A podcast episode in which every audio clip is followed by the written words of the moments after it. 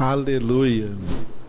O Espírito de Deus está nos dirigindo em toda essa nossa congregação.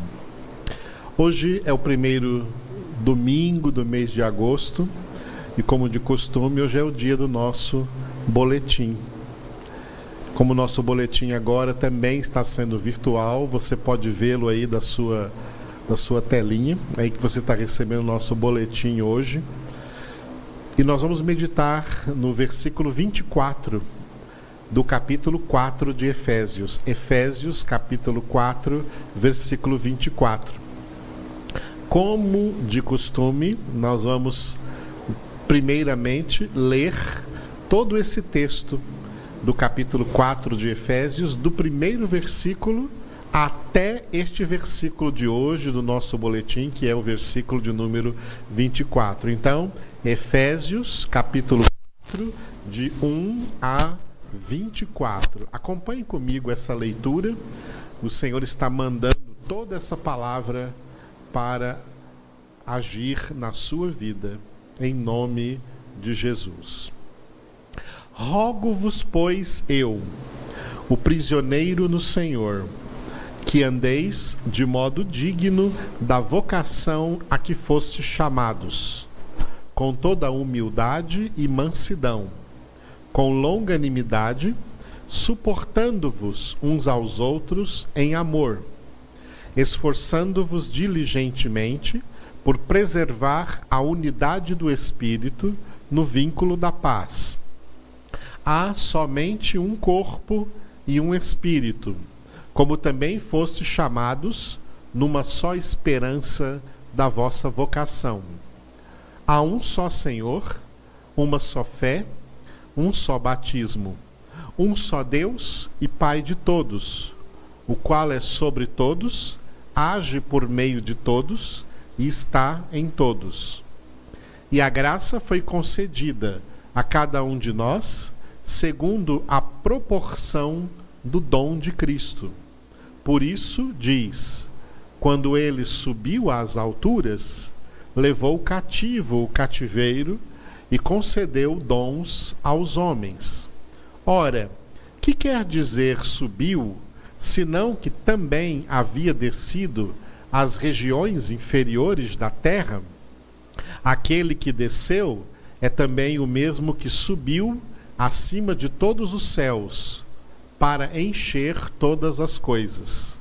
E ele mesmo concedeu uns para apóstolos, outros para profetas, outros para evangelistas e outros para pastores e mestres, com vistas ao aperfeiçoamento dos santos, para o desempenho do seu serviço, para a edificação do corpo de Cristo até que todos cheguemos à unidade da fé e do pleno conhecimento do Filho de Deus, à perfeita varonilidade, à medida da estatura da plenitude de Cristo, para que não mais sejamos como meninos, agitados de um lado para outro e levados ao redor por todo vento de doutrina, pela artimanha dos homens, pela astúcia com que induzem ao erro, mas, seguindo a verdade em amor, cresçamos em tudo naquele que é a cabeça, Cristo, de quem todo o corpo, bem ajustado e consolidado pelo auxílio de toda junta, segundo a justa cooperação de cada parte, efetua o seu próprio aumento para a edificação de si mesmo em amor. Isto, portanto, digo e no Senhor testifico, que não mais andeis como também andam os gentios, na vaidade dos seus próprios pensamentos, obscurecidos de entendimento, alheios à vida de Deus, por causa da ignorância em que vivem, pela dureza do seu coração, os quais, tendo se tornado insensíveis, se entregaram à dissolução, para com avidez cometerem toda sorte de impureza.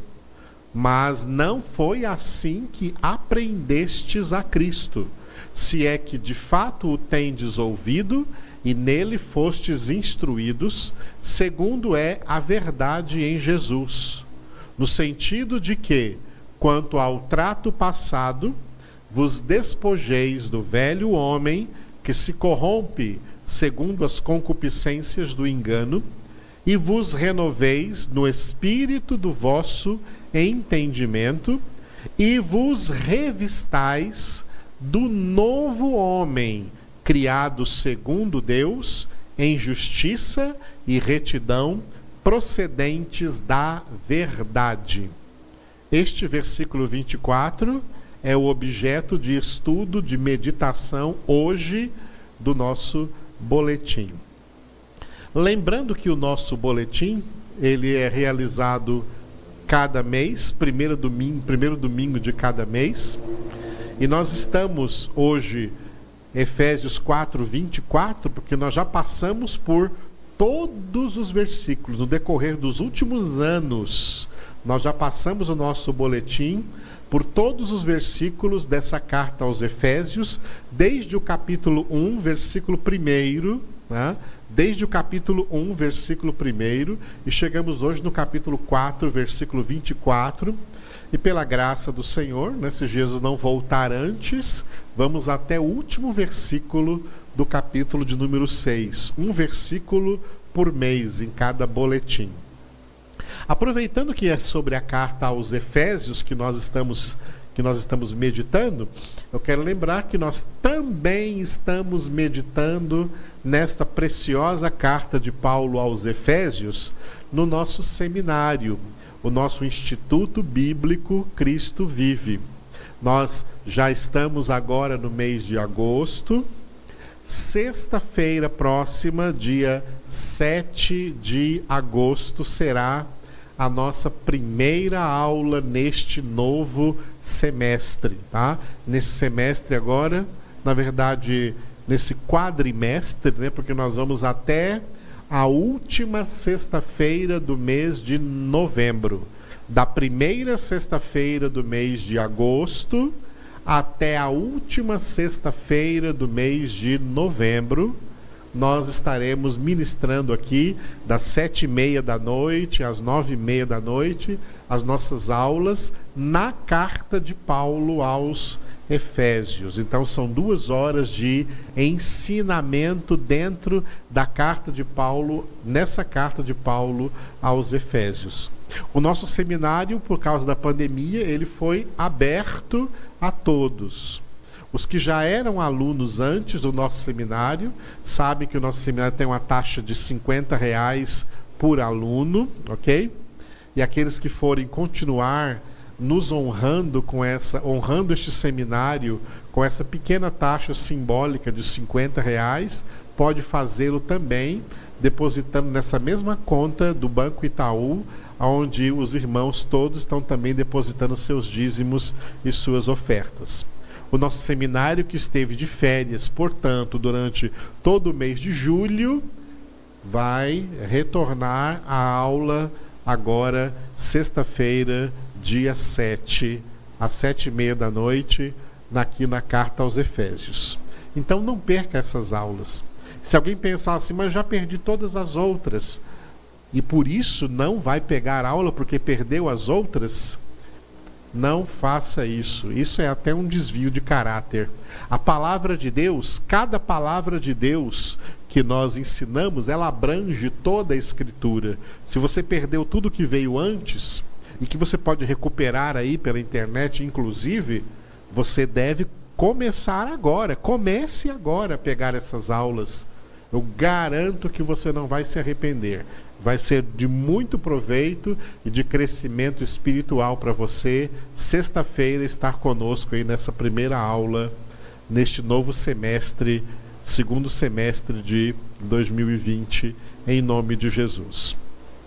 Muito bem, voltando agora aqui para o nosso o nosso boletim. O título principal da nossa mensagem de hoje é Segundo nível da salvação. A salvação tem três níveis. O primeiro nível é a conversão, o segundo nível, a santificação, e o terceiro nível, a glorificação. Fomos convertidos para sermos santificados. Estamos sendo santificados para ser glorificados por ocasião da vinda, da segunda vinda de Jesus. O subtítulo é santificação, então, porque a santificação é o segundo nível da salvação. Repetindo o versículo, Efésios 4, 24. E vos revistais do novo homem, criado segundo Deus, em justiça e retidão, procedentes da verdade. A partir da língua grega original na qual este versículo foi escrito, a sua melhor tradução seria essa que está aí agora. Ó. Em Cristo Jesus, Deus já providenciou tudo para vos vestirdes do novo homem criado por Deus na justiça e santidade da verdade. Tem alguns pontos importantes a observarmos neste versículo, e nós vamos observá-los a partir dessa tradução direta da língua grega. O primeiro elemento, para vos vestirdes do novo homem. O verbo vestir neste versículo faz oposição direta ao verbo despojar do versículo 22 no sentido de que, quanto ao trato passado, vos despojeis do velho homem que se corrompe segundo as concupiscências do engano. Efésios 4, 22. Assim, despojar para vestir são dois verbos que descrevem as duas dimensões da santificação: a dimensão negativa despojar, e a dimensão positiva, vestir. A dimensão negativa, se refere a tudo quanto o convertido precisa perder para ser santo, enquanto a dimensão positiva se refere a tudo quanto o convertido ganhará no lugar de tudo quanto perdeu para ser santo. Vide, por exemplo, como ocorre a santificação de acordo com a produção do fruto do Espírito, conforme Gálatas 5, 22, 23. Em Gálatas 5, 22, 23 está escrito que o fruto do Espírito é amor, alegria, paz, longanimidade, benignidade, bondade, fidelidade, mansidão, domínio próprio. Vamos ver cada um destes dessas características aqui nesta dinâmica do que nós temos que nos despojar para aquilo que temos que nos vestir. Ao se despojar da indiferença em relação a Deus, será vestido do amor de Deus. Ao se despojar da inimizade contra Deus, será vestido da paz com Deus. Ao se despojar das falsas alegrias fugazes e circunstanciais, será vestido da alegria do Senhor. Ao se despojar da intolerância, será vestido da longanimidade.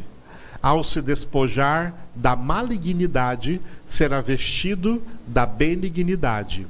Ao se despojar da maldade, será vestido da bondade.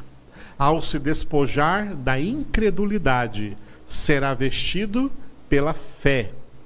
Ao se despojar da rebeldia, será vestido da mansidão. Ao se despojar de todo descontrole, será vestido de domínio próprio. Tomando como exemplo, então, as nove características do fruto que o Espírito Santo produz na vida dos salvos, nós entendemos o que significa o despojar e o vestir. Do que temos que nos despojar e do que agora nos vestimos em Cristo Jesus. Segundo tópico do nosso versículo de hoje, de Efésios 4, 24.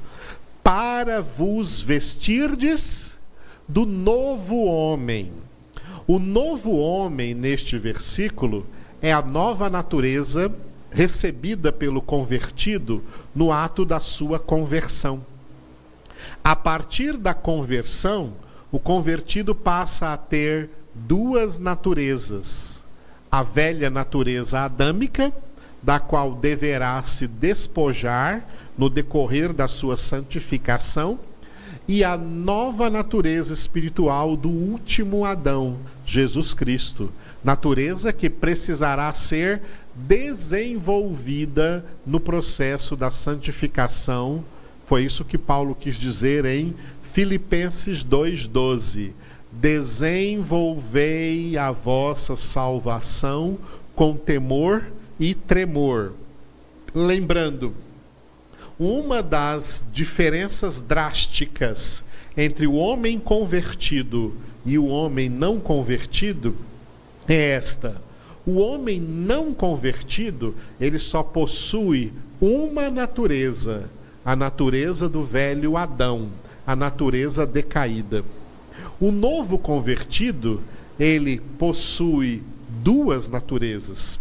Ele também continua com a natureza do velho Adão, que ele tem agora que santificá-la, e ele tem a nova natureza do novo Adão, Jesus Cristo, que ele tem agora que desenvolver, é a vida nova que ele recebeu em Cristo Jesus para ser desenvolvida. Por isso, vestirdes do novo homem.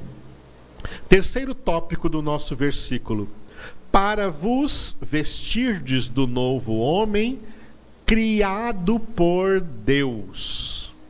A expressão que declara que este novo homem foi criado por Deus se refere à salvação como a segunda criação. O homem da primeira criação caiu. Portanto, a salvação é a nova criação mediante a qual Deus cria um novo homem. Eu vou ler agora o texto de 2 Coríntios 5,17, onde em muitas Bíblias está escrito nova criatura, mas na tradução original da língua grega em que esse versículo foi escrito, não é nova criatura, mas nova criação. E assim, se alguém está em Cristo, é nova criação. As coisas antigas já passaram, eis que se fizeram novas. A mesma coisa ocorre na carta aos Gálatas, capítulo 6, versículo 15. Nas Bíblias estarão escrita, está, está escrito nova criatura, mas no texto original, nova criação. Pois nem a circuncisão é coisa alguma, nem a incircuncisão, mas o ser nova criação. Nova criação é a salvação. Paulo também escreveu em Efésios 2:10 falando desta nova criação, não da primeira criação lá de Gênesis, mas da nova criação em Cristo, a salvação. Pois somos feitura dele, feitura de Deus, criados em Cristo Jesus para boas obras, as quais Deus de antemão preparou para que andássemos nelas. Nesses três versículos aí de 2 Coríntios, de Gálatas e de Efésios, essa nova criação e esse criados em Cristo Jesus se refere à salvação. A salvação é uma nova criação, uma criação espiritual, a criação dos homens espirituais, das pessoas então que serão salvas, que estarão na glória eterna em Cristo Jesus. Quarto ponto da nosso, do nosso versículo de Efésios 4, 24. Novo homem criado por Deus na justiça e na santidade da verdade. A justiça da verdade, primeiro, se refere à salvação como a justificação do convertido. Romanos 5:1. Justificados, pois, mediante a fé, temos paz com Deus por meio de nosso Senhor Jesus Cristo. A justificação descreve o aspecto judicial da obra da salvação. A obra da salvação possui dois aspectos significativos: o aspecto judicial e o aspecto moral. Pelo aspecto judicial, o pecador convertido deixa de ser considerado injusto e passa a ser considerado justo diante de Deus, porque a condenação que pesava sobre ele foi transferida para Jesus na cruz do Calvário. De agora em diante, pois, nenhuma condenação há para os que estão em Cristo Jesus. Romanos 8, 1. Consequentemente, esse pecador recebe o perdão de Deus e passa a ser justificado pelo justo e justificador que é Jesus a própria verdade. Texto importante sobre justo e justificador é esse de Romanos 3, 24 a 26. Sendo justificados gratuitamente por sua graça, mediante a redenção que há em Cristo Jesus, a quem Deus propôs no seu sangue como propiciação mediante a fé para manifestar a sua justiça, por ter Deus, na sua tolerância, deixado impunes os pecados anteriormente cometidos, tendo em vista a manifestação da sua justiça no tempo presente, para ele mesmo ser justo e o justificador daquele que tem fé em Jesus. Então, justiça da verdade. A justiça da verdade, neste versículo de Efésios 4, 24, refere-se à justificação, ao aspecto judicial. Nesse aspecto judicial, Jesus tomou o nosso lugar no banco dos réus da condenação pelo pecado e ele recebeu na cruz a condenação em nosso lugar para que nós recebêssemos salvação. A condenação foi tirada de sobre os nossos ombros e recebemos a salvação em Cristo Jesus. O último aspecto agora é o aspecto moral, é o quinto elemento do nosso versículo de Efésios 4, 24. Novo homem criado por Deus na justiça e na santidade da verdade. A santidade da verdade se refere a um dos propósitos da salvação. O propósito de cada pessoa salva alcançar a plenitude da santidade ou perfeição para poder viver eternamente na presença de Deus na glória. A santidade é a meta a ser alcançada pelos convertidos. O meio para alcançá-la é a santificação. O aspecto moral da salvação. A santificação é o aspecto moral da salvação. Seguir a paz com todos e a santificação, sem a qual ninguém verá o Senhor. Hebreus 12, 14. Agora, um texto sobre santificação muito importante tirado aí da primeira carta de Paulo aos Tessalonicenses, capítulo 4, versículos de 3 a 8. Pois esta é a vontade de Deus, a vossa santificação, que vos abstenhais da prostituição, que cada um de vós saiba possuir o próprio corpo em santificação e honra não com desejo de lascívia, como gentios que não conhecem a Deus, e que nesta matéria ninguém ofenda nem defraude a seu irmão, porque o Senhor, contra todas estas coisas, como antes vos avisamos e testificamos claramente, é o vingador. Porquanto Deus não nos chamou para impureza, e sim para a santificação. Dessarte, quem rejeita estas coisas, não rejeita o homem, e sim a Deus, que vos dá o seu Espírito Santo. Note como nesse texto que acabamos de ler, de 1 Tessalonicenses, a palavra santificação é repetida três vezes. E Paulo escreve ainda em 1 Tessalonicenses 5, agora capítulo 5, versículo 23, o mesmo Deus da paz vos santifique em tudo, e o vosso espírito, alma e corpo sejam conservados íntegros e irrepreensíveis na vinda de nosso Senhor Jesus Cristo. Vos santifique em tudo, Deus quer nos santificar em tudo. E Paulo fala então do seu testemunho nesse processo de santificação em Filipenses 12, 14. Filipenses capítulo 3, versículos de 12 a 14. Não que eu o tenha já recebido ou tenha já obtido a perfeição, mas prossigo para conquistar aquilo para o que também fui conquistado por Cristo Jesus.